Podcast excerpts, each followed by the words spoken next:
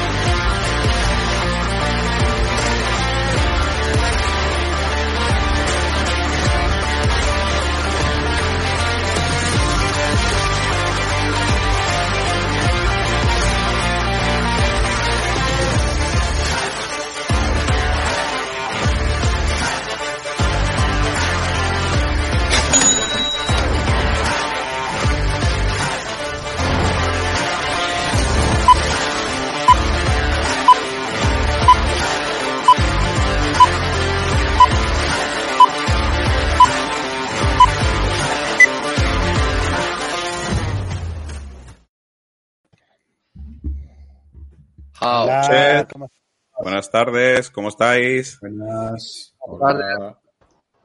Bueno. Buenas. Yo sé que voy a decir una novedad que no he dicho nunca, pero hoy se viene programón de verdad, ¿eh? Hemos estado preparando.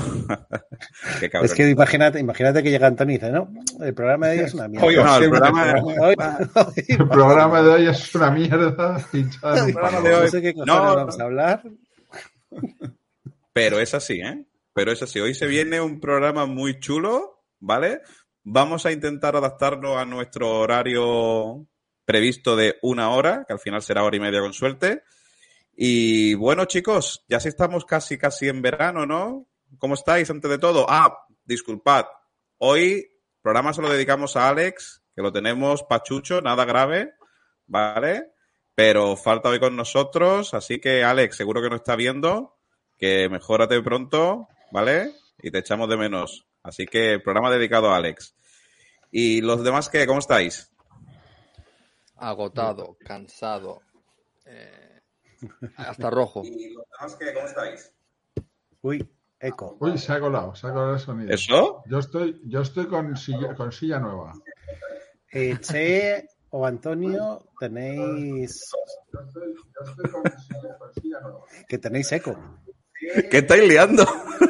Pero, pero No se puede es, por favor. Silenciaros y listo. Mira si. Bueno, pues esta es la mierda che. de programa que os estamos preparando. Silénciate, che. Bueno, pues esta es la mierda de programa que os estamos preparando. ¡Es el puto ¡Es Antonio! Antonio, el cabrón! ¡Qué! Antonio, ponte cascos, por favor. ¡Es el puto Antonio! Ya está, eso es, efectivamente, era Antonio. Era Antonio. Es Era Antonio. Antonio. Es Antonio. Novato, que parece, parece mentira, que no hace año y medio que tiene un canal de YouTube. Eh, Bueno, pues nada, es muy interesante. ¿Era yo? ¿Era yo en serio o qué? Bueno, pues nada. Corramos un tupido velo. Es nuestro primer programa. Y vamos a compartir aquí las slides que hemos preparado. Un segundito. Dejadme un segundo de tiempo.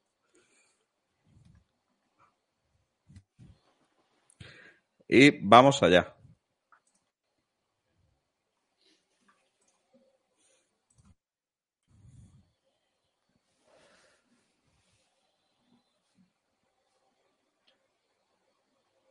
Segundos en el, en el planeta de Antonio. Nada, porque bueno, tú sabes que el, el- el Mac, eh, Edgar, hay que jubilarlo ya, ¿vale? El Mac es una mierda, quítatelo ya. Oye, me pongo una alarma, Antonio, para cuando acabe. Venga, no seáis malos. Venga, vamos, hoy vamos a hablar, aquí tenéis la, la portada, ¿vale? Vamos a hablar de, de precisamente algo que, que yo, está sigo en... oyendo eco.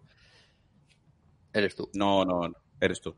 Vamos a hablar de algo que, que os preocupa a todos, ¿vale? Nos preocupa a todos los que somos inversores, que es qué puede pasar, si va a venir una recesión o no. También vamos a hablar qué ha pasado con el derrumbe de la empresa de containers. Hemos visto que en el sector del shipping eh, parece que, que ha habido una cascada y han caído todas sin tener en cuenta, todas de un subsector, en este caso de los containers, sin tener en cuenta... Y de como las otras de shipping también, ¿eh? Y las, Sí, ¿no? las otras de shipping también han caído, no tanto, pero también han caído. Vale, Edgar nos va a desgranar un poco qué ha pasado en el mercado y qué podemos esperar. Aquellos que seáis inversores de UNFI, ¿vale? Que me consta que algunos está sacando un sobresueldo con UNFI con opciones, y ahí lo dejo, ¿vale? Ahí lo dejo. Y vamos a hablar también un poquito de uranio, entre otras cosas, actualidad de mercados, etc, etc. Así que, si os parece, vamos a empezar con nuestra sección habitual, con la tarjeta roja. Así que vamos allá.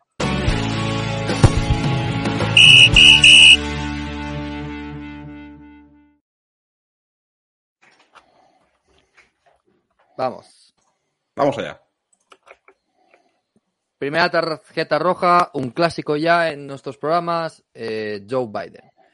En un tweet y en un vídeo, bueno, e- e- este vídeo es lo más populista que he oído yo eh, hace mucho tiempo, ¿vale? Es, parece que le llamen por teléfono camioneros y empresas quejándose de los rates de los contenedores, que es, que es una exageración lo que están pagando, cómo han podido subir tanto los precios. Y en este tweet básicamente dice que una de las razones por, la- por las cuales hay inflación es porque un pequeño grupo de compañías que controlan el mercado han incrementado hasta un mil por ciento los precios que cobran, que son las empresas de, contenedores, ¿vale?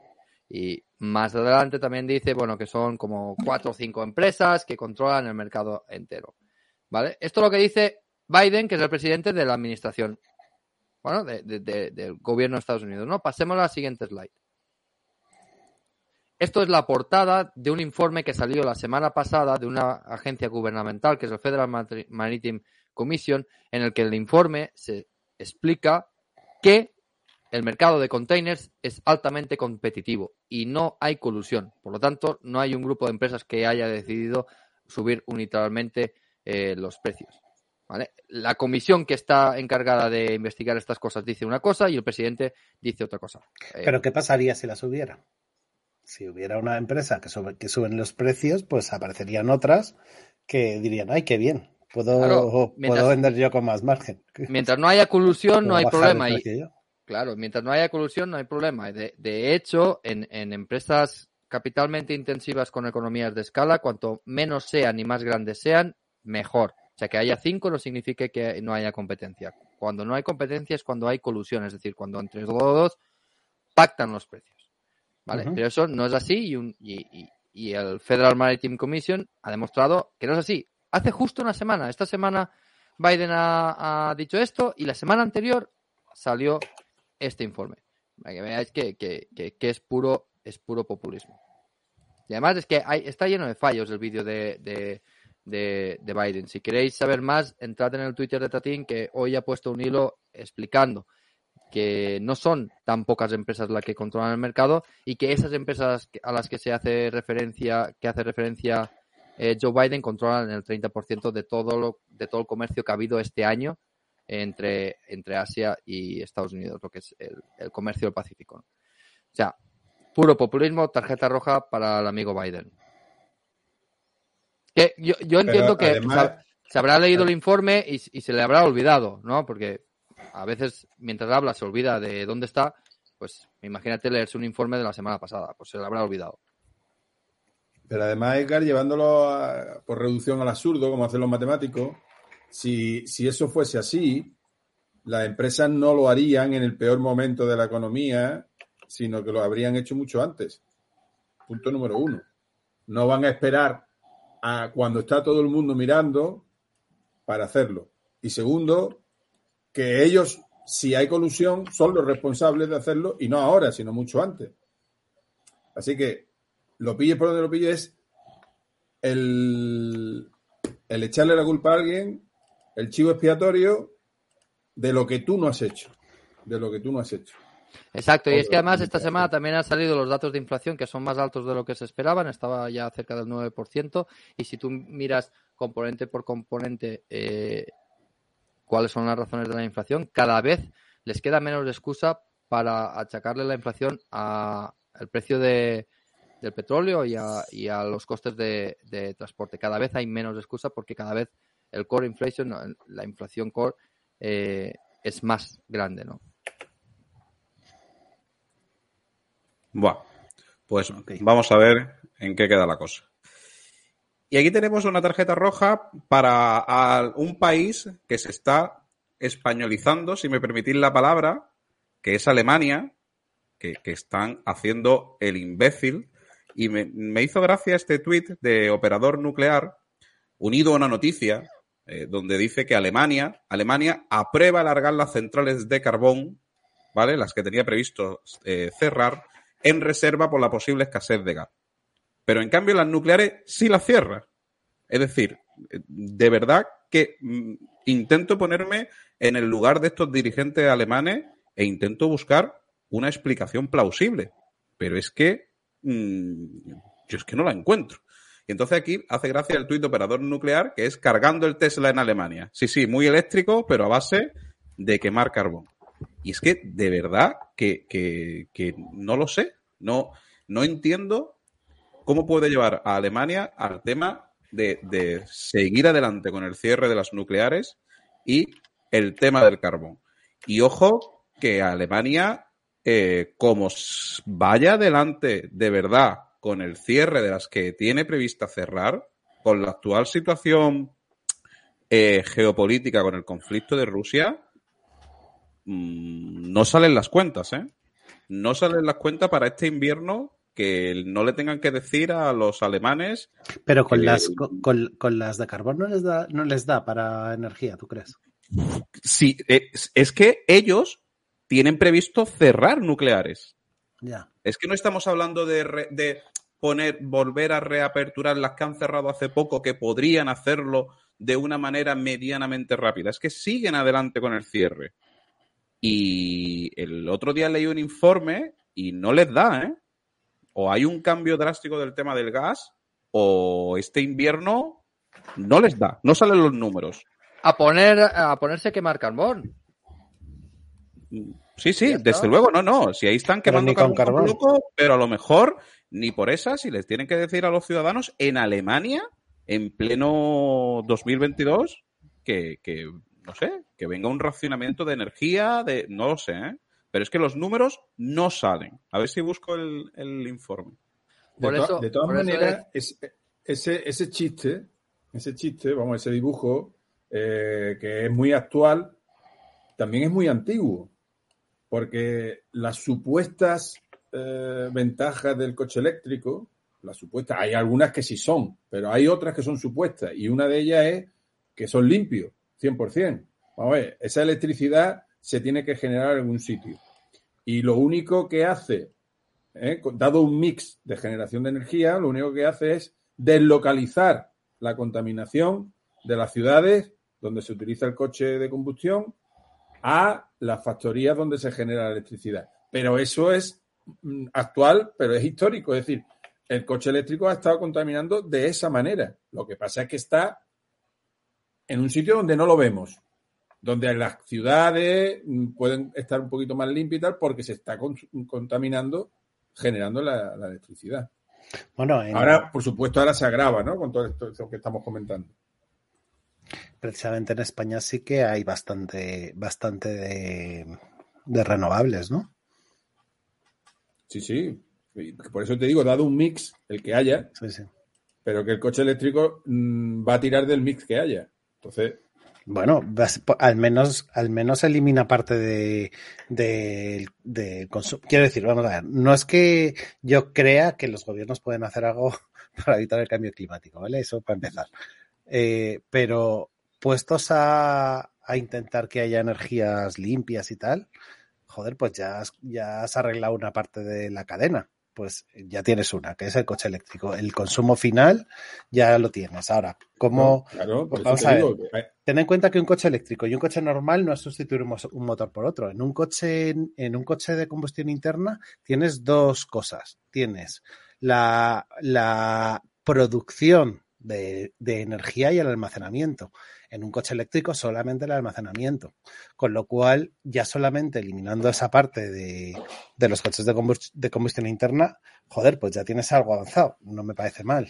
Bueno, pero después es que eso es un poco trampa, porque tienes que mirar las emisiones que se hacen al fabricar el coche. Y las emisiones que se hacen al fabricar un coche eléctrico son mucho mayores a un coche de combustión. O sea, no solo es, no solo Eh, son no, las emisiones. eso está, no? eso está, no, que no, eso ¿Cómo que está, ya- eso es, eso es un bulo que está ya demostrado que no es así. O sea, De me estás diciendo, de verdad, An- Fernando, me estás diciendo O que sea, para que- producir una batería de un coche no se está contaminando más que para producir un coche de, de combustión interna. Ciclo global, te has comido un bulo como los que se No, no, no, o sea, no, no es un bulo. No, no es un bulo, no es un bulo, pero que si No se puede hablar de Tesla. No, pero si, si quieres, mira, mira lo que lo, lo que contaminan las minas de litio con las que se fabrican las baterías. que no es te que- metas es- con Tesla, es no te no me- No Tesla. es, no es meterme con Tesla, no es meterme con Tesla, es que cuando hablamos de la contaminación, primero hay dos cosas. Cuando hablamos de la contaminación del coche eléctrico, decimos, no, es que consume electricidad, ya, ¿y con, y con qué fabricas eh, la electricidad? Si la tienes que fabricar con carbón, pues estás peor que con petróleo. Y, después, y después las emisiones que se emiten al, No al estás fabricar el coche. ¿Cómo que no? Estás peor. ¿Cómo que No estás peor. Coño, ya has arreglado una parte, que es la, el consumo final. Arregla la, parte de producción energética, la Ah, parte pero- de generación. Claro, pero si no se puede, pero, pero Bueno, pero que eso no será problema del coche eléctrico, será problema de las... De las no, es el problema de que el coche eléctrico requiere electricidad y la electricidad requiere, Pues, requiere y, eso es, producirla. y eso es problema del coche eléctrico. ¿Sabes? Por Porque supuesto. en última instancia todo, todo es Claro, problema es- de los humanos. Claro, es, es como decir que la- el coche de combustión no tiene la culpa de que la gasolina eh, emita emisiones, porque no es su culpa. Porque podrían, que- podrían es que inventar un, un combustible que no emitiera. Podría, oh, el coche podría funcionar con hidrógeno. Eh, Los eh, coches llevan dentro microgeneradores micro eh, eléctricas que, que- que transforman, bueno, en realidad la tra- transforman todo en calor y en un subproducto que es el movimiento, pero vamos, eh, la generación de, de energía la tienen dentro del coche y en el caso del coche eléctrico no. No, es- no, el coche eléctrico. La, eh, la culpa del coche de combustión de que se use gasolina no es suyo, porque podría usarse hidrógeno y entonces contaminaría mucho menos. Entonces, es una trampa, es jugar, es jugar al solitario. No hagáis caso a Delgar. Bueno, de todas formas, eh, sí que es cierto, ya y nos ponemos un poco serio, que parece muchas veces que, que los políticos no piensan en las segundas derivadas de las cosas. Lo comentamos el viernes, el viernes con, con Edgar y con, y con Dani Castrillejo, de por qué hemos llegado a la situación del hoy que hemos llegado, que ha sido básicamente por los gobiernos la prohibición de, de hacer CAPEX en petróleo. Y, y bueno, al fin de cuentas es que yo no sé si me voy a tirar un triple, si es así me disculpáis, pero me, pe- la- mi- miles de cosas que uno lee, ¿no? A lo largo del día, ¿no?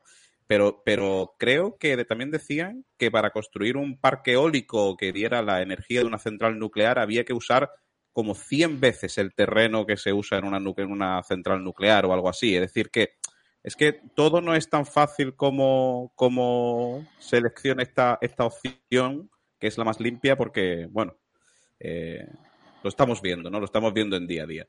Chicos, si queréis, pasamos a la siguiente sección, ¿vale? Y ya vamos a entrar un poco más en faena en actualidad de la semana. Así que vamos allá.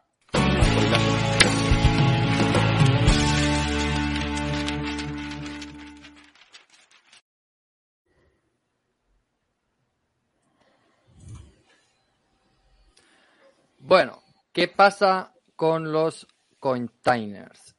Esta semana habéis visto, todos los que seguís este segmento, esta industria, cómo se han eh, desplomado la- las cotizaciones eh, bueno, y que ha arrastrado también a otros segmentos de- del shipping, pero que también el mercado también ha, estado débil, ¿vale? Ya sabéis que este mercado es súper súper volátil. Y antes de entrar a, a- a esto, quiero mandar un saludo a mis alumnos de la semana pasada de la Universidad Francisco Marroquín, porque les di un curso de comercio internacional y sé que me están viendo, ¿vale? Así que un saludo a mis queridísimos alumnos que les expliqué eh, en profundidad lo que pasaba con el comercio internacional. ¿no? Aquí, en esta, en esta slide, ¿qué es lo que estáis viendo? Es la disminución que ha habido en la entrada de contenedores, ¿vale? En Estados Unidos. Como veis, eh, eh, la caída pues ha sido bastante importante, pero también hay que tener en cuenta la estacionalidad. Eh, si os fijáis, el mes de mayo-junio del año anterior tuvo también eh, caídas. Y es que este, este segmento, el segmento de contenedores, el ciclo alto, se produce desde julio hasta diciembre, ¿vale? Para prepararse para la temporada de consumo grande, que es en Navidad, ¿vale? Eh, ¿Y por qué desde julio? Pues porque desde julio es cuando los retailers empiezan a, a- a quedarse con inventarios, ¿vale? O sea, a, pe- a hacer pedidos de inventarios. El fuerte, fuerte, fuerte se supone que normalmente está de septiembre a diciembre, pero claro, en la situación de atascos que tenemos y que después profundizaremos en ella, pues eh, se va a adelantar, ¿no? Y, es julio-diciembre la temporada fuerte. Entonces, pues, eh, claro, el mercado, el mercado, ¿cuál es el trabajo del mercado? El, el trabajo del mercado no es ver los fundamentales de ahora de, eh, de las empresas, sino los fundamentales de 6 a 12 meses. El, el inversor racional mira a más largo plazo, o debería mirar a más largo plazo, pero el mercado es más cortoplacista, pero sí que es verdad que te mira al futuro. Entonces, si caen las cotizaciones de ahora, no significa que los fundamentales de ahora estén mal, sino lo que el mercado está diciendo es que los fundamentales del futuro estarán mal. ¿Vale? Eh, puedes tener el caso de, de, de CIM que está cotizando a una vez beneficios, que eso no significa que esté barata, porque perfectamente pueden, pueden disminuir los beneficios un 80%, entonces no estaría cotizando una vez beneficios, estaría cotizando mucho más, ¿no? Entonces, siempre hay que tener en cuenta que el mercado es forward looking, ¿no? Eh, mira hacia el futuro. Entonces, pasemos a la siguiente slide, Antonio. ¿Vale? Eh, aquí otra de, otra de las gráficas que a lo mejor te podría plantear miedo. El anterior veíamos cómo había bajado eh, el número de entrada de contenedores eh, durante este mes. En este estamos viendo cómo están aumentando los inventarios. Eh, si los inventarios aumentan y, dejan de venir contenedores, pues muy probablemente eh, haya menos demanda, menos volumen, entonces habrá problemas, ¿no? Pasemos a la siguiente slide.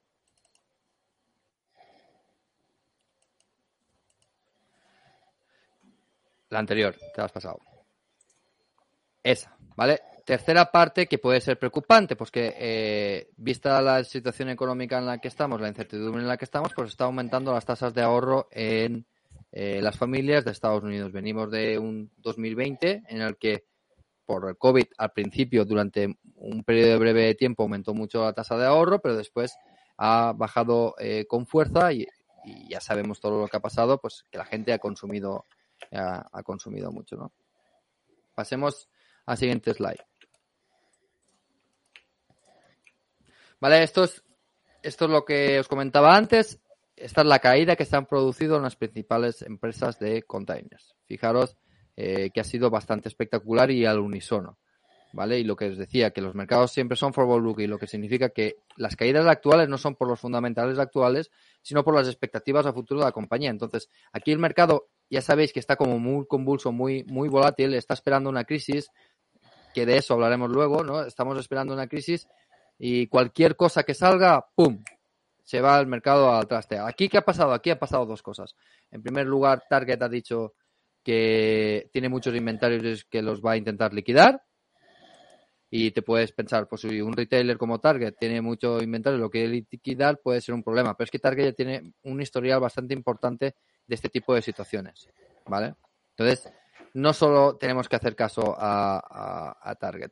Sí que es verdad que otras, que otros retailers ya, han, ya, ya han rellenado sus inventarios. Aquí lo hemos, lo hemos comentado. Por ejemplo, Best Buy ya tiene buenos inventarios, Bed Bath Beyond tiene buenos inventarios, y a los grandes más o menos ya tienen los inventarios más o menos preparados para esta temporada y están empezando a llenárselos para la temporada de, de invierno y, y, Navidad. Y aquí pues el mercado no discrimina entre empresas y todo se derrumba. Eh, el trabajo nuestro como inversores es ver pues aquellas empresas que tienen sentido la bajada y aquellas empresas que no tienen sentido la bajada. Una, eh, empresas como, por ejemplo, Global Ship List, que tienen contratos cerrados, de media 3-4 años cerrados, y que además los pocos que le queda, los pocos que tienen el corto plazo para renovar, se están renovando eh, al doble de lo que tenían antes del contrato. Eh, tiene rentabilidad por dividendo, tiene un programa eh, eh, de recompras aprobado, están recomprando deuda, sabes la caja que va a generar en los siguientes años, pues no tiene demasiado sentido que se le castigue de esta forma. Eh, y del mismo modo, Danaos. ¿La caída de ZIM tiene sentido? Pues puede tener sentido. Puede tener sentido. eh, eh, puede tener sentido porque pues al final es un liner y el liner es lo más cíclico que hay. Pero yo creo que, el retroceso ha sido demasiado exagerado, ¿no? Ahora eh, otros vosotros eh, diréis otros inversores tendrán otra opinión distinta, pero si tú cuentas la caja que va a generar este año eh, y le quitas toda la deuda que tiene y le aplicas eh, un rate eh, bajo de mercado bajista, aunque el mercado bajista actual no va a ser igual que el último mercado bajista, porque las navieras ya han tomado decisiones y, y para que eso no pase, pues en realidad no me parece a mí que ha sido demasiado exagerado, por lo menos con los fundamentales que tenemos ahora, por lo menos con la información que tenemos ahora. Me parece que se ha exagerado. Entonces pasemos a, a la siguiente slide y ya vamos a ver cosas eh, pues más positivas, ¿no? El problema que ya no está en Los Ángeles, que es lo que muchos analistas se fijan, sino en la costa este de Estados Unidos y Europa. Fijaros que sí, Long Beach, pues el atasco ya más o menos ha desaparecido, pero mirad el atasco que tiene Hamburgo. Mirad el atasco que tiene Savannah. Mirad el atasco que tiene Rotterdam, que todavía no es, no es muy grave, pero claro, si como Hamburgo sigue así, Rotterdam también se pondrá igual. Entonces, eh, teniendo el, el puerto de Hamburgo totalmente bloqueado, el de Rotterdam en camino, y todo esto con China parada, ¿vale? Que esto es súper importante. China sigue sin enviar carga, aunque hay pedidos, se hay pedidos que se han anulado, pero hay muchos pedidos. ¿Qué pasará cuando China despierte y empiece la temporada alta en julio o diciembre? Por lo menos hay que esperarse, ¿no? A ver qué pasa. La historia reciente nos dice lo siguiente. Pasemos a la siguiente slide. Aquí vemos eh, eh, el atasco que se produjo en Los Ángeles el año pasado y este año. Fijaros como el año pasado, aunque disminuyó más lentamente que este año, en junio-julio es cuando se llegó al mínimo de atasco y después aumentó otra vez. O sea, por lo menos yo creo que los inversores tendrían que ser un poquito más pacientes para ver lo que va a pasar eh, en el futuro próximo. Y además hay negociaciones eh, sindicales en, eh, en la costa este de Estados Unidos que puede poner problemas. O sea, hay muchas cosas, hay mucha incertidumbre, sí es cierto, pero las cosas se pueden poner a peor si China despierta. Claro, como hay mucha incertidumbre, a la mínima que sale una noticia negativa, y la primera ya os lo he dicho, que es Target, y la segunda es un informe de JP Morgan eh, súper bajista en este, en este sector, pues ha hecho que las cotizaciones se vayan a- a- al suelo. Yo creo que es pronto para tirar la toalla todavía. Eh, está clarísimo en GSL y Danaos, porque son, ya sabéis que son negocios con contratos cerrados y es totalmente distinto. Pero yo creo que es pronto para tirar la toalla en, en CIM. Lo que sí que eh, la subida de precios que tuvimos de CIM, que llegó casi a 70 dólares otra vez, pues fue una oportunidad para bajar la, la exposición. Eh, yo ahora mismo tengo una exposición eh, eh, baja en CIM, pero yo creo que eh, fundamentalmente ya veremos si el mercado tiene razón con estas bajadas o es simplemente una exageración de tantas. Porque si miráis el gráfico de CIM, tiene correcciones fuertes varias al año. ¿vale? Creo que ya está esta parte. Tatín, Tatín en fin, eh, salvo error, lo que ha dicho es que eh, no ha vendido, pero tampoco está comprando en el DIP, que otras veces ha comprado. Pero Miss Vale. Mayer sí, Miss Mayer sí. por ejemplo. Miss Mayer creo que también está comprando GSL también, ¿no? Y DAC, Bien, ¿no? Y DAC. Da- DAC es la, o sea, Danaos es la que más potencial le ve. DAC Bueno, no está pues- vendiendo acciones de CIM que nosotros sepamos. Si no, si no venden ellos, ¿por qué tengo que vender yo? No sé, a lo mejor nos estamos equivocando y nos vamos a comer una hostia, pero bueno, nos vamos a comer una hostia con un dividendo de más de 20 dólares este año, que estando a 50, eh, estando a 50 al precio actual, pues que tampoco me parece tanta hostia. ¿Vale? El inversor en bolsa tiene que estar dispuesto a perder el 80% en cada uno de sus inversores o el 100%. Ya, por lo Ah, menos ahí pues- tienes, pues- tienes el dividendo, tienes el dividendo que la hostia te la, te la limita. Ah, pues, pues se ve que yo no he entendido bien. Dice, me dicen por aquí, además son tres, que Tatín sí es reducido en zinc. Sí, Vale, ha reducido, ha reducido, pero no ha vendido. Ha reducido. Claro, pero es que la oportunidad la tuvimos cuando eh, en esta última subida. En este, eh, en este mercado tan volátil hay que ir monitorizando y hay que ir con, con cuidado y ir aumentando, reduciendo, aumentando y reduciendo. Ahora yo, por ejemplo, no voy a aumentar en zinc porque la hostia que se han llevado GSL y Danaos pues también es muy importante y creo que, fundamentalmente esas, oportunidades dentro de este segmento son mejores. Eh, y tampoco me parece que el sector containers, aunque Danaos y GSL pues tengan fundamentales altos, no buenos, no, no, no creo que es donde may- mayor oportunidad de inversión haya. Yo, para mí ahora la mayor oportunidad de inversión está en los product tankers, o sea, el transporte de, de gasolina, no, no de crudo, sino de gasolina ya. O sea, ya cada uno, ¿no? Pero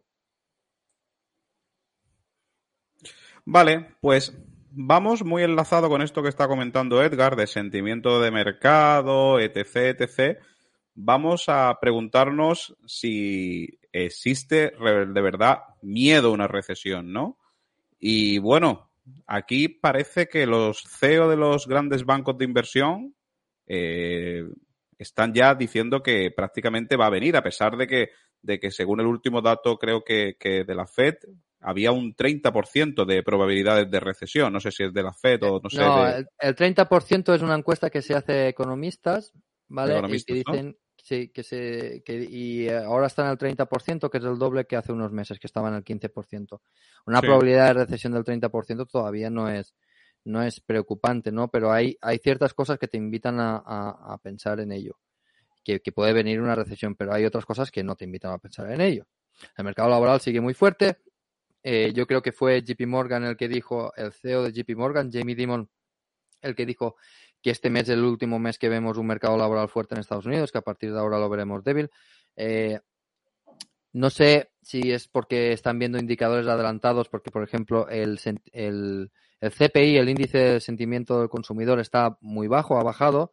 La gente, la gente, pues, está teniendo, por eso, tiene miedo, pero si después miras datos de consumo desagregado por, por tipo de, de- de consumo, pues hay categorías que están bajando, pero otras se están manteniendo. En las empresas de retail, que yo sabéis que las sigo mucho, pues están más o menos optimistas para la segunda mitad del año. Ya, es que tienes indicadores que te indican una cosa y la contraria. El problema es la inflación. La inflación lo desmonta todo. Eh, la inflación es un problema de verdad.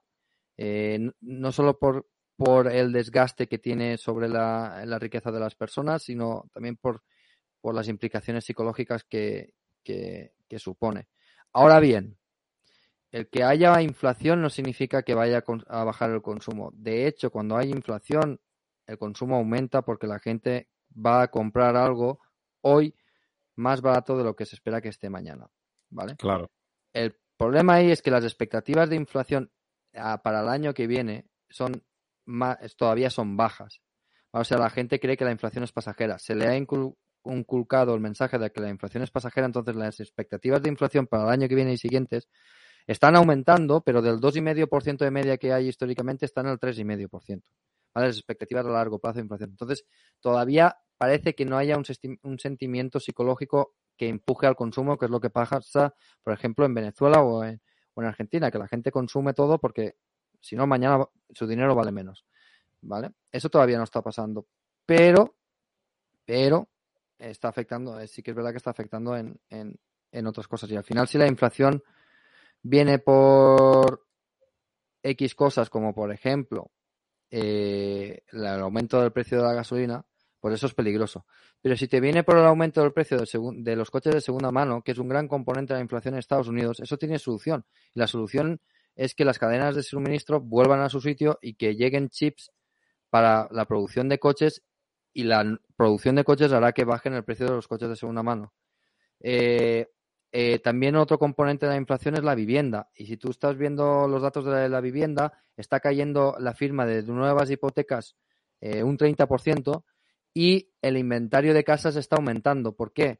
Porque la gente antes lo que hacía era comprar una casa, esperar, esperar a que subiera el precio y ponerla a la venta. Ahora, como parece ser que han llegado al pico del precio y que ven una recesión venir, el inventario de casas disponibles a la venta en Estados Unidos ha aumentado mucho y eso está bajando los precios.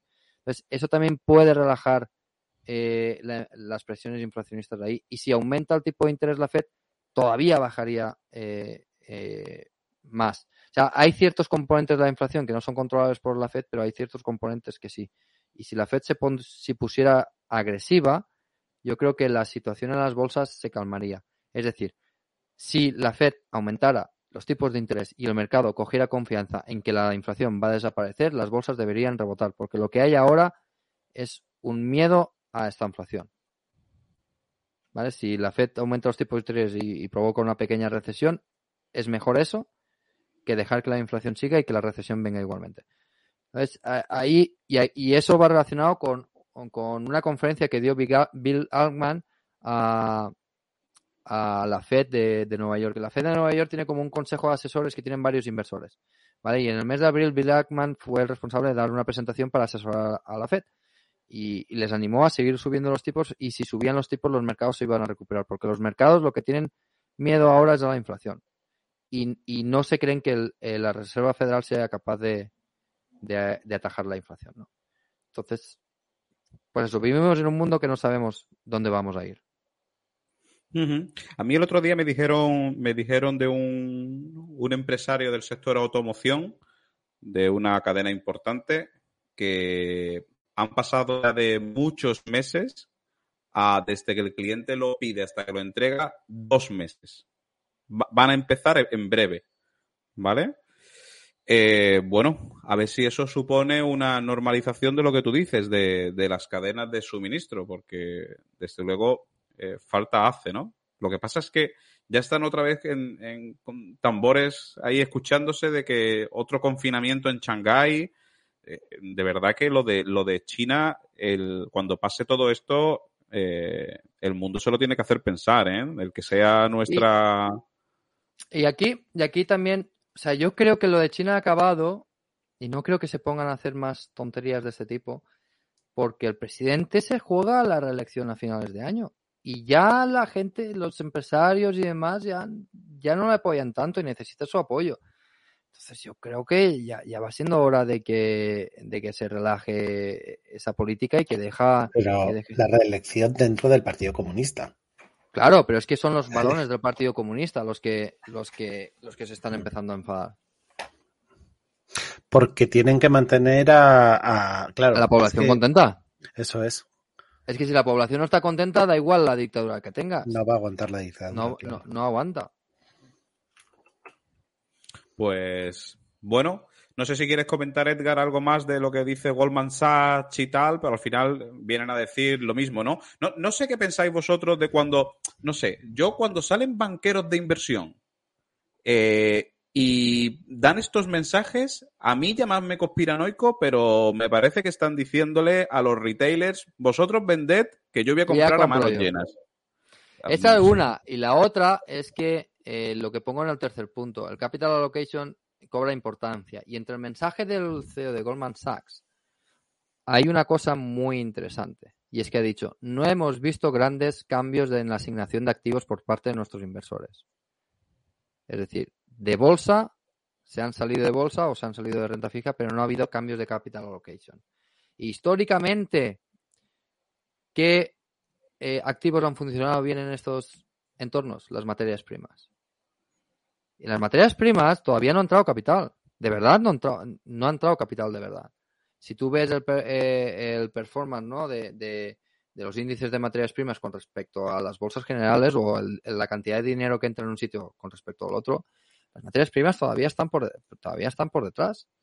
Eh, sobre todo los metales preciosos, que es donde se puede notar eh, más entrada de dinero especulativo, ¿no? No tanto en, en, en metales productivos sino, o industriales, más bien en metales preciosos, es decir, oro y plata. Ah, no sé, no sé si es conspiranoico, no es conspiranoico. Ahora, yo lo único que os puedo decir de Goldman Sachs es que son los más listos de la clase. Goldman Sachs está siempre por, por delante de todo el mundo. Es el banco. Hay bancos de inversiones y después está Goldman Sachs, que va siempre por delante. Es el primero en salir y el primero en entrar en todos los sitios.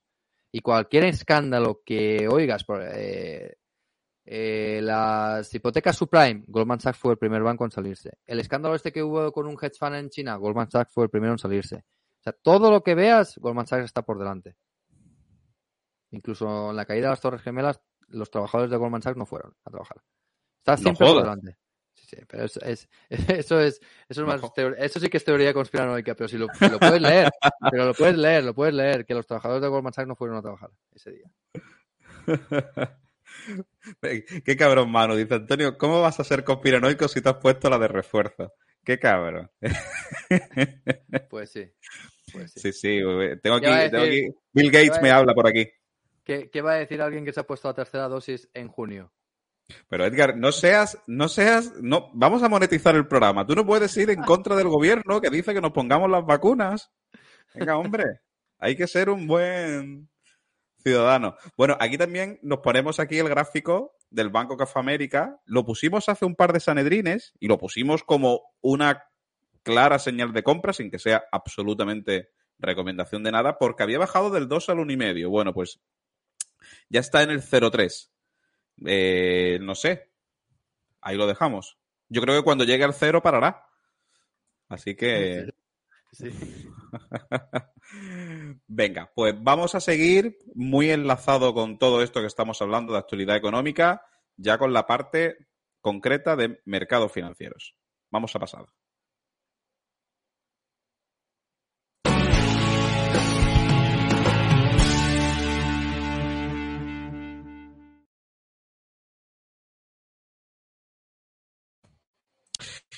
Y lo hacemos con los resultados de una de las compañías más clásicas, más comentadas en Locos de Wall Street, que, que ya sabéis que Edgar es una compañía que le gusta, que sigue, que hemos hablado mucho de ella como opciones eh, e inclusive pues como termómetro de lo que puede pasar en la economía, que Edgar la sigue muy de cerca al ser, al ser retailer, que es Unfi, ¿no, Edgar? Sí, una eh, compañía que sabéis que llevo desde hace mucho tiempo, con la que hago mucho trading y con opciones te permite hacer, pues eso, crearte un sobresueldo, ¿no? Por poner tres highlights de la presentación de resultados. Las ventas han aumentado en el último año un 9%, el EBITDA ajustado un 6% y los beneficios netos por acción ajustadas un 10%. O sea, la empresa va fenomenal. Siempre recordaréis que siempre digo, yo espero que Unfi tenga un trimestre malo por la inflación, porque a veces ellos traspasan toda la inflación a sus clientes, pero a veces tardan. Entonces digo, pues un trimestre malo pueden tener mientras no traspasen esos costos, ¿no? Pues todavía no lo ha tenido. Siempre espero que sea el siguiente y, nunca llega, ¿no? Siempre lo hacen. Y no solo eso, sino eh, han aumentado el guidance. Pasemos a la siguiente slide. Eh, no solo han tenido un buen resultado este trimestre, sino que además aumentan las previsiones. Eh, esperan crecer en total un 7% con respecto al año pasado, esperan aumentar un 6% el EBITDA y esperan aumentar un 14% los beneficios por acción. Y siguen con eh, las expectativas de repagar 150 o 200 millones de deuda, que ya sabéis que una de las eh, partes más importantes de la tesis es que la empresa dedica toda su caja a repagar deuda, que es equivalente a decir que la empresa va a dedicar toda su caja a repartir dividendos. Al final, racionalmente, para el inversor es lo mismo que dedique la caja a repago de deuda, a recompra de acciones o a, o a, eh, Dividendos. o a dividendos, ¿vale? No es exactamente lo mismo, hay algunos puntos porcentuales de diferencia, pero al final toda la caja va para el valor del accionista, porque si paga la deuda, el valor de las acciones es mayor, Porque el valor de una empresa, sabéis que está dividido entre el valor de las acciones y el valor de la deuda. Si repagas deuda, el, valor de las acciones aumenta. Entonces, tener una compañía que dedica toda su caja a, a repagar deuda, pues está muy bien. A repagar deuda y a crecer, porque esta empresa está, está creciendo y, y- a muy buen y muy buen ritmo. Pasemos a la siguiente slide. que es, ah, han introducido un cambio en el EBITDA ajustado y el, y el, y el, beneficio ajustado. Y es que esta empresa utiliza una política contable que se llama LIFO, Last In, First Out. Eso a nivel de caja no afecta en nada. Aquí os he puesto un ejemplo para que veáis cómo funciona el sistema LIFO, ¿vale? Pero a nivel de caja no, no, no, no hace nada. ¿Qué es lo que pasa? Que como tú vendes lo último que te ha llegado al inventario, si lo último que te ha llegado al inventario tiene inflación, tú cuando reconoces el COX, cuando reconoces la salida de esos inventarios, la reconoces con inflación. Entonces, cuando hay inflación, hay un periodo en el que tú se te disminuye el EBITDA y se te disminuye el beneficio neto, pero a nivel de caja no importa. ¿Vale? Aquí os he puesto un ejemplo muy sencillito. Es una empresa que compra inventarios durante tres meses, eh, 100 paquetitos de inventarios, imaginamos que son caramelos, pues compran 100 caramelos cada mes y el precio va aumentando de 2 dólares el caramelo, o sea, 2, eh, 3, 4 y 4 dólares el caramelo, ¿no? Entonces el valor de la operación pasa de 200 dólares a 400 dólares cada una de las operaciones. ¿Vale? El valor de los inventarios es 900. Cuando vende los inventarios con ese sistema, con el sistema LIFO, el primer inventario que sale es el que ha comprado a 4 dólares, que es el último el que ha, que ha comprado. Entonces, si tú reconoces eh, esta venta, tus COGS, tus costes variables, son muy altos. ¿Vale? Porque tú reconoces que ha salido el inventario y lo primero que te ha entrado. ¿Vale? Entonces tienes menor EBITDA y tienes menor resultado neto y pagas menos impuestos. Eso también, eso también afecta. Pero a nivel de caja no importa, porque lo que importa a nivel de caja es lo que te has gastado en inventarios y lo que, y lo que has cobrado. ¿Vale? A nivel de caja no importa cómo reconozcas esta salida de inventarios. ¿Vale? Pues esto han hecho el, eh, eh, el cambio en el, en el ajustado y, y- y en, el, eh, en el beneficio neto ajustado. Normalmente, cuando una compañía, y esto lo oiréis decir a muchos inversores, cuando se basa siempre en el EBITDA ajustado y el beneficio neto ajustado, hay que huir. ¿Vale? Normal, eso es lo que dicen, pero si tú vas ah, y miras los ajustes que hace UNFI, no son, no son ajustes, pues lo- los únicos dos ajustes que han tenido este trimestre es que han reconocido contablemente unos beneficios eh, por la venta de unos almacenes y en el ajustado le quitan ese, esa entrada, e- e- esos beneficios, ¿vale? Pero también han ajustado en positivo el, el problema contable del LIFO. Es decir, los ajustes son normales, ¿vale? O sea, no hay, no hay ningún problema aquí de que nos están intentando engañar eh, eh, ni nada, ¿vale? O sea, todo, todo está bien, todo sigue su orden, ¿vale? Pasemos a la siguiente slide, ¿vale? Porque voy a resumir otra vez eh, los dos catalizadores que tiene esta, esta tesis. El primer catalizador es que aquí os estoy mostrando las ventas, ¿vale? Los ingresos por... no, esto es el EBITDA, creo. Este es el, el- el EBITDA, ¿vale? El EBITDA por, por negocio, ¿vale? Y tienen un negocio retail que viene de una compra de Supervalue que hicieron en 2018. En 2018 hacen una compra enorme de un competidor y ese, y ese competidor tenía tenía, eh, tenía retail directo, porque Unfi va de la fuente de los alimentos al retailer, ¿vale? Es el, el que transporta todo y el que hace, el que se encarga de la cadena de suministro.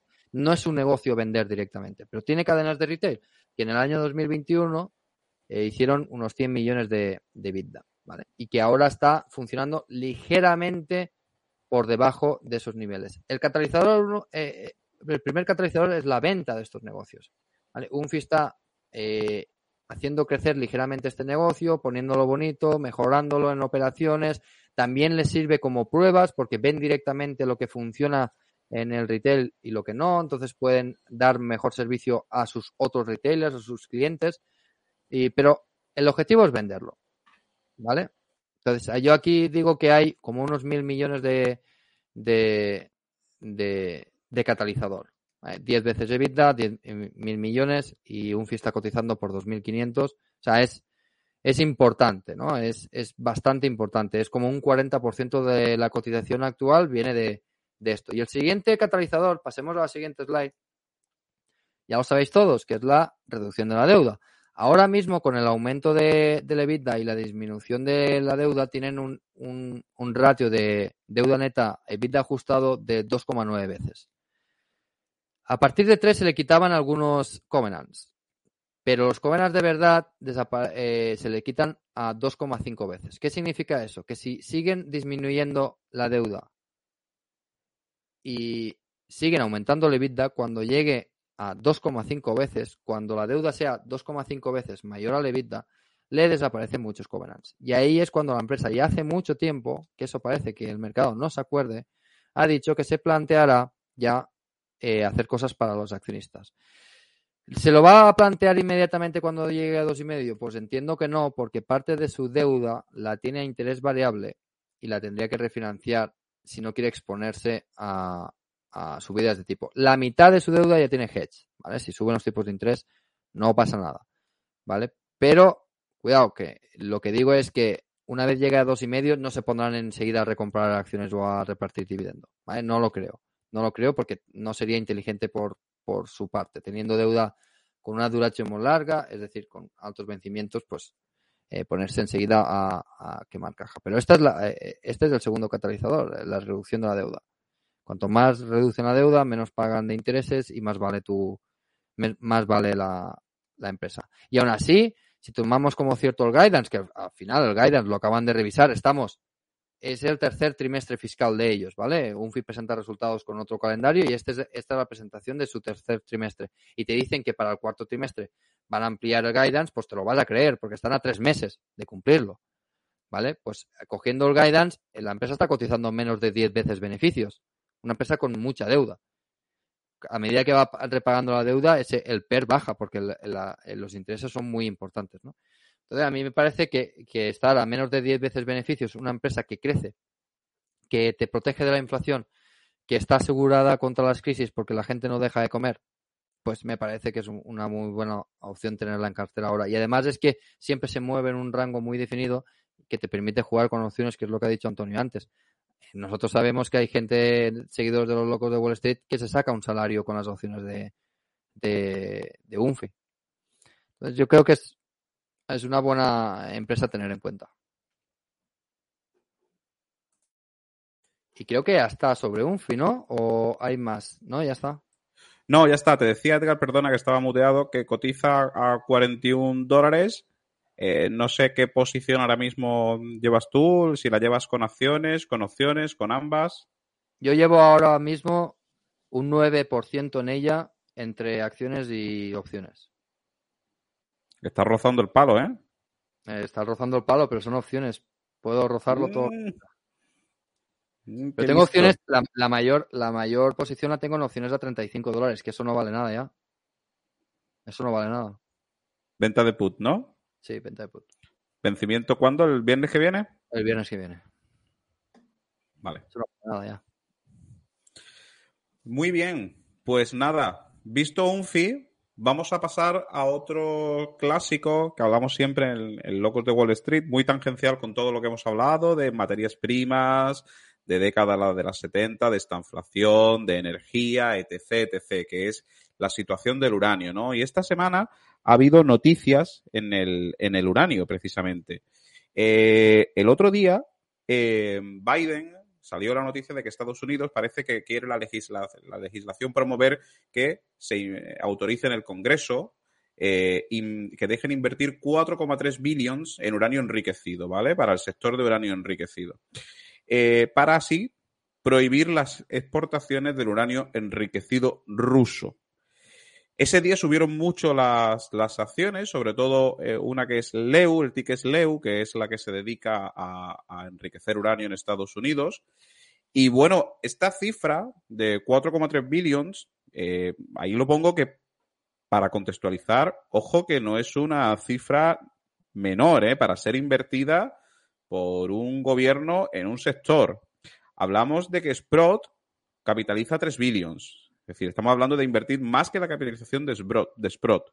Pero ojo, es que todo el mercado de uranio capitaliza 40 billions. Estamos hablando de, de más de un 10%. Pero eh, yo con lo que me quedo de esta noticia no es eso, es, eh, si, si echamos la silla para atrás y lo vemos un poco eh, conceptualmente y nos remontamos a un año, año y pico, siempre Rodrigo y demás eh, nos ha comentado que, bueno, que aquí el tema es que el uranio es una materia prima que tiene muy poco coste para las utilities, ¿vale? Y que tenían que ir renovando sus contratos y tal. Em, parece que esta ley está siendo también promovida por los lobbies de utilities y demás, haciendo presión al gobierno. Luego, ojo, que quizás eh, no estén tan cubiertas, no estén tan seguras, los inventarios de las mismas no estén tan eh, relajados cuando están apretando para que sí, sí, vale, eh, no, no, por, no ponéis, no ponéis un, iba a decir un, un baneo, estamos ya con los anglicismos, un, la, la, la, palabra,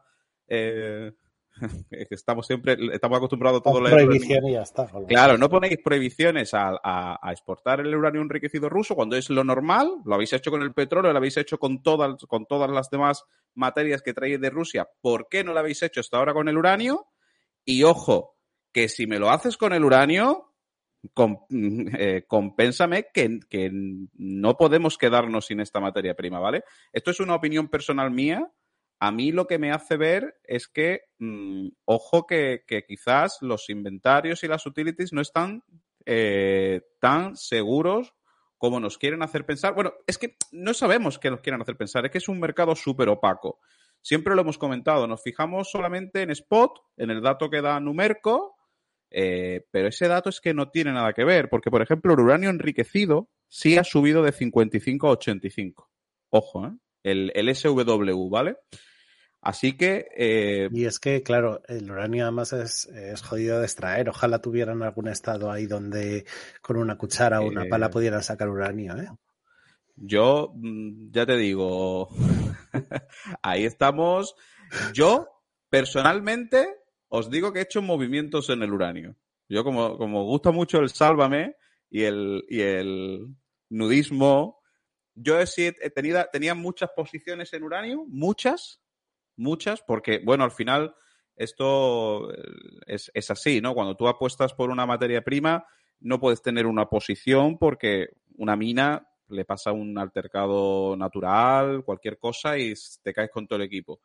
Digamos que sigo teniendo muchas, pero he vendido muchas pequeñas y estoy acumulando en Global Atomic.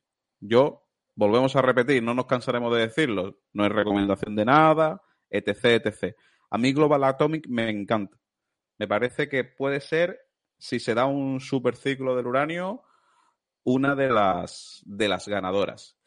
Y otra noticia que ha pasado, que es que empiezan los reinicios en Japón. Japón, eh, ya sabéis lo que pasó en Fukushima, y Japón, al contrario que en Alemania, cuando ellos sí han sufrido de verdad la parte mala que tiene la energía nuclear, ellos, los políticos, sí se están sentando, están viendo el problema energético que tienen y están reactivando las centrales nucleares.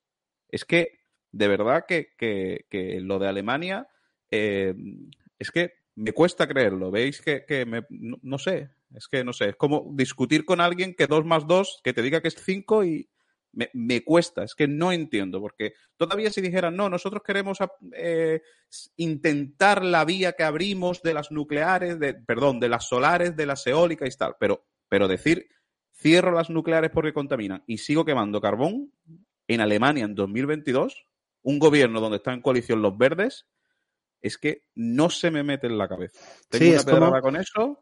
Es como si los gobiernos, como, no si, no, como si no gobernaran eh, por el bien del pueblo. Es súper raro. No, sé. no, lo sé. Eh, es, es, como si gobernaran por sus propios intereses. Qué curioso. Es estas cosas que a lo mejor, y no quiero decir que sea eso ni muchísimo menos, ¿no? Pero que después, dentro de cinco o seis años, vemos la explicación y tú dices, hostia, claro, como, como lo que ha pasado con este canciller que resulta que estaba con Gazprom. Eh... El, Schroeder. Claro, entonces tú dices, hombre, claro, pues ahora me encaja todo. Bueno, pues, pues es lo poco que, que se me ocurre. Bueno, Japón. Japón no está siendo Alemania y Japón empiezan los reinicios. Y ojo que como Japón, que paró por Fukushima todo, vaya haciendo los reinicios y vaya, y vaya restableciendo la energía nuclear, ahí tenemos un player que va a El, comer el Lambo, ese es el Lambo. Bueno, si la oferta ya está constringida, aquí viene Japón para darle una vuelta de tuerca más.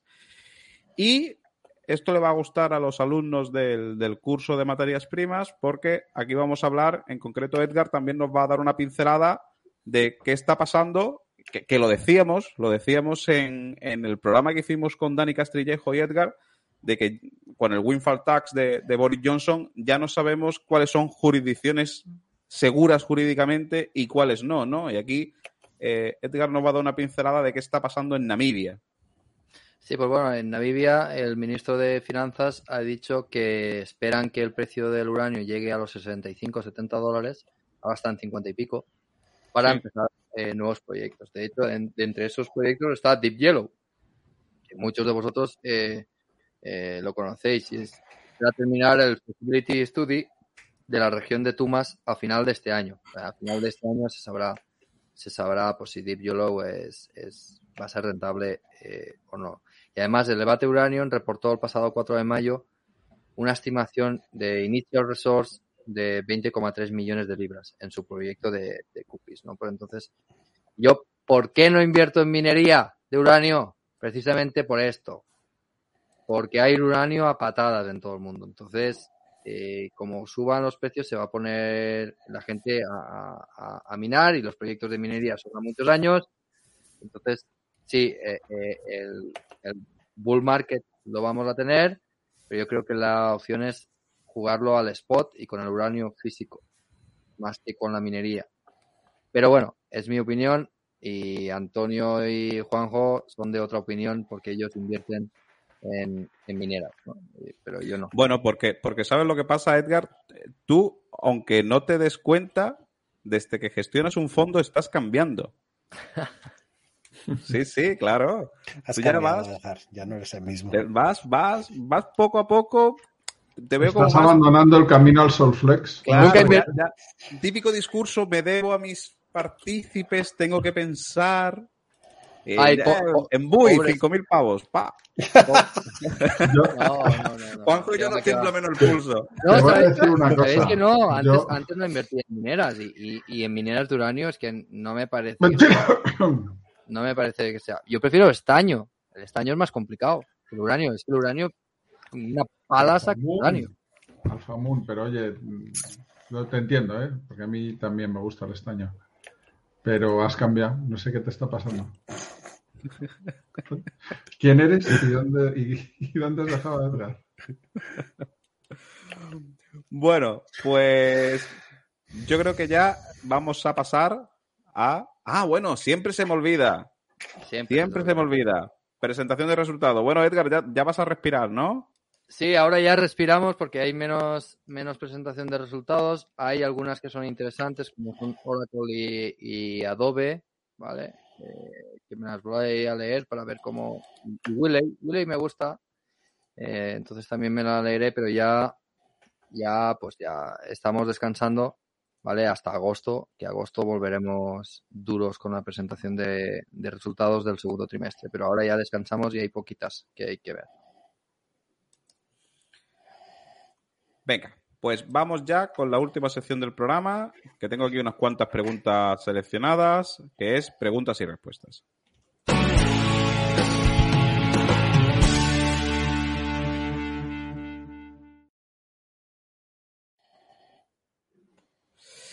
Bien, eh, vamos a ver. Edgar, te preguntan por tema de UNFI lo del, lo del LIFO. Te pregunta tanto inversión autodidacta si está justificado como Manu Rujano si, si, si no estaba prohibido en las normas internacionales. Yo creo que, que Estado Unido tenía convenios especiales, ¿no? No, no, en Estados Unidos puedes usar LIFO y no han cambiado al LIFO. Es que no han cambiado, es el sistema que siempre usaban, no han cambiado. Lo que han cambiado es que ahora en el EBITDA ajustado y en el, en el beneficio neto ajustado tienen en cuenta eso, pero no ha cambiado la política contable. ¿Vale? Simplemente ahora lo tienen en cuenta y te lo desglosan y dicen, oye, estos gastos que, considera- que, ves en el, en pérdidas y ganancias como, como COX, como Cost of Goods Sold o como coste variable, no son salidas de caja, ¿vale? Porque la caja no cambia. caja no cambia si haces LIFO, eh, FIFO o PMP, no cambia. No cambia el sistema de reconocimiento de, de- los inventarios. Lo que cambia es, eh, lo que afecta más es que ahora pagará menos impuestos, un FIP, porque reconoce más COX, pero después cuando ah, la inflación baje, pues entonces eh, pagarán más impuestos. Ah, eh, pero no, no han cambiado la política contable, simplemente en el reporting, cuando te enseñan el EBITDA ajustado y el beneficio neto ajustado, lo tienes en cuenta y, y lo puedes ver. Pero no ha Es que lo tienen en cuenta este año porque este año es cuando le está afectando por la inflación. Claro, Los años anteriores, como no la había, pues no, no había que ajustar nada. claro. Ahora le afecta, pero repito, en caja no le afecta en nada, salvo que paga menos impuestos. Vale. Eh, Tatín, que nos está viendo, un saludo Tatín, es un, es un crack, nos dice que efectivamente, como bien dijo Edgar, reduje ZIN. He llegado a tener un 60, buah, de mi cartera. He dejado una parte ahora del 3%, porque la seguridad que tenía antes era alta, ahora no. Vale, perfecto. Pues entonces yo me quedé con la copla de que no había comprado en el DIP como otras veces, pero vender sí que ha vendido. Eh, José Luis Y Millán tanto. y tanto joder. Eh, pregunta si podéis comentar los segmentos y empresas dentro del shipping en los que seas bullish, entiendo que va para Edgar, en estos momentos. En tankers, ¿no, Edgar? En, eh, dependiendo del horizonte temporal. eh, yo lo que más me gusta es bulk, ¿vale? Pero la oportunidad que hay ahora a corto plazo es product tankers, no tankers. Tankers también, porque sabéis que una de mis principales posiciones es Okeanis, pero es en product tankers donde le estoy prestando más atención ahora mismo, ¿vale? Porque es donde a corto plazo los fundamentales son más buenos. A largo plazo no tanto porque eh, aunque el, order book de product tankers está bajo, son barcos más pequeños y que se producen relativamente rápido y, lo- y los ajustes de y demanda son más rápidos, ¿no? Pero ahora mismo tiene mucho sentido por las situaciones que hay de refino, eh, porque viene el verano y se consume más fuel, etcétera, etcétera, y los rates están acompañando, entonces estoy centrando a corto plazo mi atención en los product tankers, buscando nuevas empresas y, y ha entrado fuertemente en una, eh, pero pero eso, eso es donde estoy buscando. Pero sigo manteniendo una posición muy fuerte en bulk. Porque eh, a medio plazo es el mejor sitio ahora mismo. Vale. Redwich nos pregunta eh, si alguien tiene estudiado Uranio Royalty Corp para jugar con el horario a largo plazo con algún dividendo. Bueno, yo en concreto, yo en concreto no la llevo, pero bueno, es, es una posición con la que lo puedes jugar. Pasa que al ser de ellos royalty, los royalty tiene consideraciones especiales. Eh, Yo la llevaba y yo me salí. Tú la llevabas, ¿no? Es que el tema de royalty, digamos que lo que hace es te quita la, te quita parte de la volatilidad que tengas. Es decir, las mineras tienen más volatilidad, ¿vale? Pero bueno, ojo, que aquel que quiera jugar en la tesis del uranio, eh, me parece una opción que vas a tener, desde luego, menos riesgo, no, no- lógicamente vas a tener riesgo, pero vas a tener menos que con, que con mineras. También, eh, ya os digo, el que quiera jugar la tesis del uranio, aparte de lo que dice Edgar del físico, también hay ETFs de uranio. ¿Vale?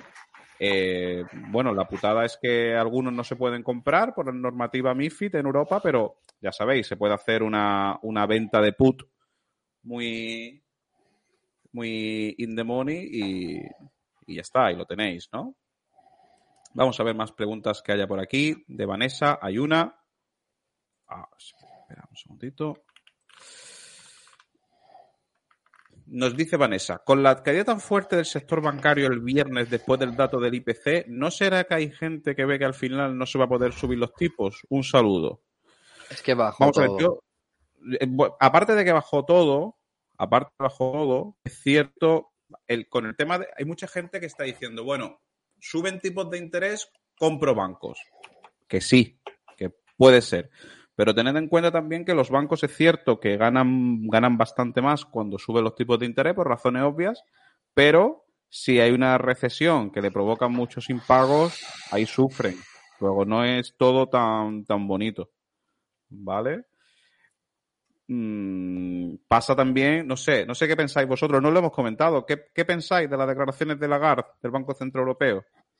¿La visteis eh, fuerte, tibia? No. Tibia como siempre. Pero es que no sabes, no sabes qué pensar de esta gente.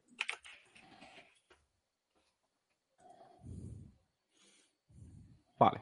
Yo creo que la caída de los bancos viene por lo que tú has dicho, Antonio. El miedo a la recesión y a los impagos y a que sufran, aunque suban los tipos de interés, que además no están subiendo tanto. Y, y- y también llevaban esa razón la propia recesión haga que, que tengan tanto miedo a, a subir los tipos de interés. Os recuerdo que seguimos en tipos de interés negativos del orden del 6-7%. O sea, es una barbaridad. Ujú. Sí. Estoy seleccionando porque están entrando muy buenas preguntas. Fijaros, Manu Rujano nos dice que también muchos bancos van hasta las trancas de deuda pública, que bajará por el incremento de tipos. Bueno, pero, pero hay muchos bancos que ya han sabido jugar el tema de la duración y tal, ¿eh? Lo que pasa es que, bueno, esto es como todo, ¿no? Es, es como el tema de, de lo que ha comentado Edgar del shipping. Al final hacen así ¡fra! y arrastran con todos y ya sabemos que esa, esa es la, la ventaja que tiene el inversor, ¿no? Que tiene que seleccionar un poco porque el mercado cuando le da por un sector o le da por caer y- o hay un sell-off generalizado, cae todo y, y nada. Eh, efectivamente. Aquí nos dice Angelín también, comentando de lo que estábamos hablando, dice que el petróleo, según varios ingenieros de minas, sobra raudales, falta inversión para perforar y hacerlo rentable y luego faltan refinerías. Es que están comentando, yo no lo he visto, he visto, he visto nada, el inicio, que hay un programa muy bueno de Dragón Oro Plata, le mandamos un saludo, eh, con un experto en temas de petróleo, y ya os digo, no, no quiero opinar porque no lo he visto, pero todos los comentarios que escucho son muy buenos, pero parece que en una de las, de los de- de las slides y demás comenta que puede haber un problema mundial en el tema del, del, eh, petróleo, de que falte la materia prima. No sé, eso siempre lleva escuchándose desde los años 80 y al final Edgar niega con la cabeza, al final siempre la, la ingeniería y los avances consiguen, ¿no, Edgar? Que no, que no, que hay petróleo de sobra. Como diría el gran maestro, maestro Bastos, la- eh, las materias primas todas son infinitas. Exacto. No se acaban eh, porque cuando de verdad escasean son tan caras que se sustituyen. Y hay petróleo sobra, lo que pasa que no se explora. Si Estados Unidos diera permiso para reactivar el fracking de forma rápida y dieran seguridad jurídica a las empresas para que lo hicieran, el precio del petróleo se desploma. Lo que pasa que ahora el ciclo es diferente porque no se está permitiendo o, o- o no hay seguridad jurídica o las presiones de los inversores en SG hacen que los majors estén desinvirtiendo. O sea, hay otras dinámicas que explican por qué hay un precio alto. Pero que si de verdad se pusieran a invertir y hubiera la seguridad de que va a ser rentable, petróleo hay y de sobra. Y hay con la, con la tecnología actual.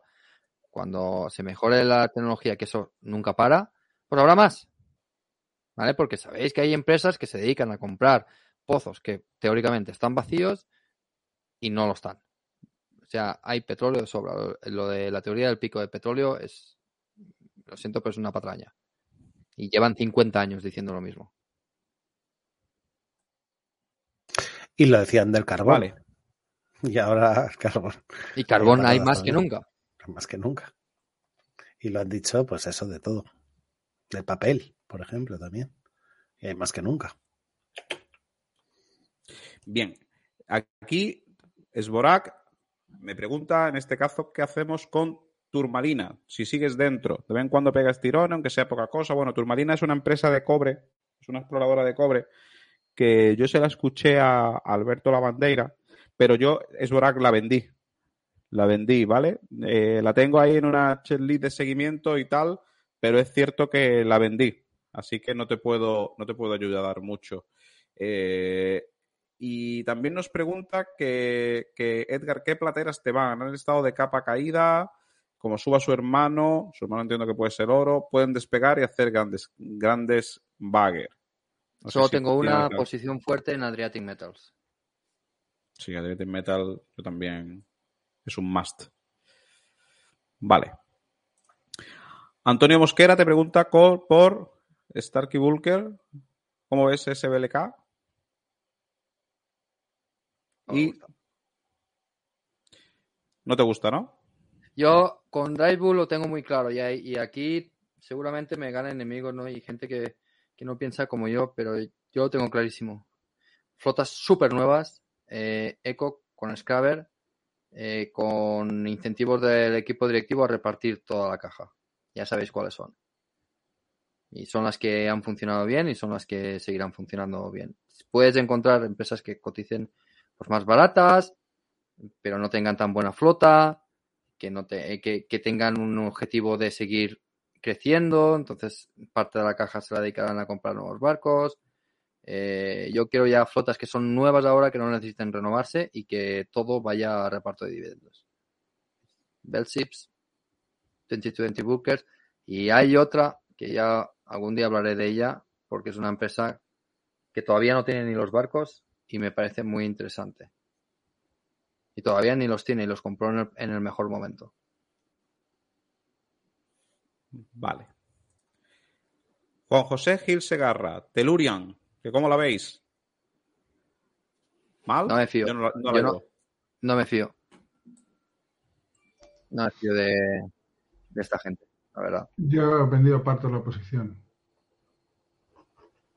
Yo no me fío. La dilución todavía puede ser brutal, no sabes cómo, no sé. Todavía eh, puede ser un buen proyecto, pero tiene mucho riesgo. De hecho, unos creo tenía una posición muy fuerte, que es Mérito Quintana, se ha salido porque el, eh, el riesgo es alto. Cuando la miras en serio, el riesgo es alto. Vale. Háblaro 1610. Y sobre el Banco Central Europeo, que ya no compra más deuda de estados.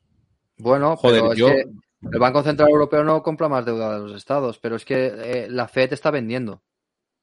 Y fuerte. Es que vamos con retraso. Yo no, no quiero abrir una caja de Pandora cuando llevamos una hora y 16, pero yo no sé qué pensáis vosotros. Yo el otro día estuve en una comida familiar y yo creo que éramos 8 o 9 y se fueron para su casa deprimidos porque, la, mi opinión, ¿eh? la que se le viene a España encima, con la prima de riesgo, con el Banco Central Europeo diciendo que ya no va a poder comprar deuda pública, ya el whatever este de whatever it este de Draghi ya no, con la deuda que nos pilla mucho peor que en aquel tiempo, yo no sé qué va a pasar en España. ¿eh?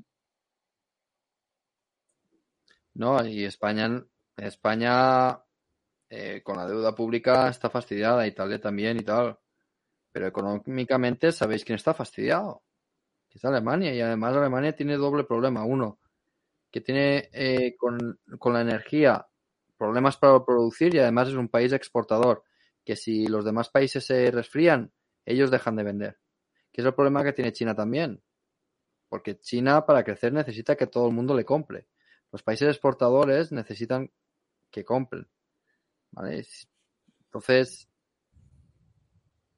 en Europa estamos un poquito más fastidiados que Estados Unidos. Y además que Estados Unidos, lo hemos dicho muchas veces, es mucho más flexible que nosotros. Y además van a volver las discusiones sobre el euro, ¿eh? Discusiones norte-sur. Y la viabilidad del euro y el no estar dispuesto a mantener a según qué países haciendo como que hacen reforma o, sin, o, o ni siquiera disimulando que hacen reforma y utilizando el dinero extra para no hacerlas. Yo creo que van a volver las tensiones en el, e- dentro del euro y, por supuesto, la prima de riesgo y, y el tema político. Y no, y no sé si vendrá un nuevo Draghi a decir otra vez la, frase de las 14 palabras, pero Pero, pero, pero ya qué puede hacer, Che, aparte de decirla, si es que ya. Claro, claro, no, no. Eh, eh, lo que acaban de decir, que no van a comprar deuda de los estados, pues volver a hacerlo, ¿no? Eh, Que, que es lo que volvería a hacer el, el- el nuevo Draghi, ¿no? Claro, es que si no, si mientras el BCE y la Fed no, no den un golpe encima de la mesa a cosas serias, Es que no, no va a afectar nada cuando dicen, no, no vamos a comprar deuda de los estados. Ya, pero es que tendrías que estar vendiéndola. Es que me da igual lo que digas. Sí, es que es paradójico, pero una, una intervención fuerte para crear una recesión se, le sentaría mejor a los mercados que no esta, esta pantomima de que hago porque espero que se resuelva solo, que es lo que están haciendo. ¿no? Porque cuando se resuelvan las cadenas de suministro, no, porque cuando se resuelva el tema de la guerra, no, porque cuando se resuelva Shanghái, y, y mientras no, no, no, no se toman medidas. Es que si nos retrotraemos a 2012, que estábamos Grecia, Irlanda y España, parece que fuimos nosotros los ganadores, Portugal, perdón, Portugal, Irlanda, España, y parece que fuimos nosotros los ganadores de que no nos intervinieran, al contrario que Portugal e Irlanda, y no sé ya qué deciros, ¿eh? Viendo de 2012 a 2022 cómo está Portugal y sobre todo cómo está Pero, Irlanda. ¿tú, tú nos vistes ganadores? Yo jamás me vi ganador. Yo tampoco. Mm, o la, la- la prensa nos lo vendió así. No, no, no. Estamos Hemos esquivado la, en la intervención. Champions ¿no? League, ¿no? Que decían. No sé, yo creo que. ah, agárrense que vienen curvas, simplemente. Porque eh, a mí me pasa lo mismo que a ti. Cada persona que me pregunta y hablo con ella dice. eh, sale bastante deprimida, pero es preferible saber lo que viene y saber la situación en la que estamos, ¿no? Digo yo. Totalmente. Totalmente. Bueno, pues os queremos comentaros una cosa. Mirad, voy a poner un enlace eh, en los comentarios porque nos habéis dicho muchos y es cierto y ya sabéis que os, os oímos mucho de vuestras, de vuestras sugerencias, como por ejemplo con el curso de opciones que hemos creado un, un Discord de alumni que, que la verdad es que está funcionando muy bien. Eh, muchos nos habéis dicho que a veces os perdéis algún programa especial, os perdéis alguna actividad que hacemos porque no tenemos un canal directo en el que en el que anunciarlo. Es decir, Locos de Wall Street lo tenemos en YouTube, en Discord, en Telegram, Twitter, somos seis. Unas veces yo comento una cosa en Twitter, otras veces lo hacemos en Instagram. Entonces, eh, vamos a hacer un canal eh, directo de comunicación, digamos, un canal oficial, que va a ser el más sencillo y el que mejor funciona, que es el email, ¿vale? Entonces, todo aquel que quiera, voy a poner en los comentarios, voy a poner ahora mismo el enlace, por supuesto, completamente gratuito, tal, es simplemente que todo aquel que quiera estar siempre al tanto de cualquier programa que hagamos, de cualquier actividad, de cualquier programa. Nos pasó con, por ejemplo, con, el informe Hemisphere, ¿no? De la llamada que tuvo, que tuvo Edgar con esa compañía, con Hemisphere, que ya sabéis que lo hicimos eh, completamente gratis, pero en privado muchos nos enterasteis. Entonces, eh, nos pasa, ¿no? Nos pasa que hay seguidores que nos ven en YouTube y, en Twitch y dicen, oye, es que no tengo Twitter. Y muchas veces pensamos que todos estamos en todas las redes sociales y, por suerte, por desgracia, pues no es así, ¿vale? Entonces, ahí tenéis en el enlace eh, una página web simplemente para que nos dejéis vuestro email, que en cualquier momento os podéis, eh, igual que os suscribís, pues ya sabéis, suscribir sin ningún tipo de problema. Pero vamos, que no vamos a dar mucho la murga, sino simplemente ahí vamos a poner, pues, por ejemplo, tenemos un par de programas que estamos cuadrando con, con invitados, par de programas muy chulos, por cierto. Estamos cuadrando con invitado agendas, pues para que no tengáis que estar pendiente de Twitter o YouTube o tal, sino simplemente recibiréis el, el email, oye, que va a ser esta día y esta hora. Eh, chicos, pues dicho decir, eso. Una, decir una cosa, que los que estén registrados ya en la Ah. web no hace falta. ¿vale? Buen, buen apunte, buen apunte, Juanjo. Aquellos que hayáis sido alumnos, ¿verdad? O aquellos que estéis eh, registrados en la web, no hace falta. Y, y nada, porque ya, ya ahí os tenemos fichados. Lo que sí vais a notar es que a partir de ahora vamos a comunicar oficialmente las actividades que hagamos a través de, a través de ese canal, a través del correo electrónico, que al final eso sí que lo tiene todo el mundo. Y los cursos. ¿Cómo? ¿Cómo, cómo, está va, cómo, va tu, ¿Cómo va tu trabajo, Edgar? Muy bien, muy bien. Ya hasta ahí puedo leer. Muy bien. Bueno, Vale. Pues nada, daros las gracias, como siempre, a todos los que habéis estado ahí con nosotros. es que no sabemos nada, no nos dice nada, siempre dice lo mismo. Los, Lee poco, lee poco, los, los del curso, los de los alumnos del curso de opciones que vieron la última conferencia ya saben de qué, de qué hablamos. Ya estamos. Ah, Ah, vale, vale. No, no, no hagáis como si sabéis de qué habla, porque yo no lo sé. O sea, que- claro, porque faltaste. bueno, pero, pero luego lo he visto y, y yo no sé. Nada, en breve, en breve noticias. Así que, mira, Juan José Gil Segarra dice, ¿se viene Mercadona? Se viene Mercadona. Pues 2.0 o, o 100.0. Eh, más bien 100.0. Eso. Muy bien, chicos. Bueno, pues oye, que tengáis todo una buena entrada de semana. Vamos a ver qué nos deparan mañana los mercados y como siempre, pues locos de Wall Street estaremos ahí para contároslos. Un fuerte abrazo. Chao. Dios.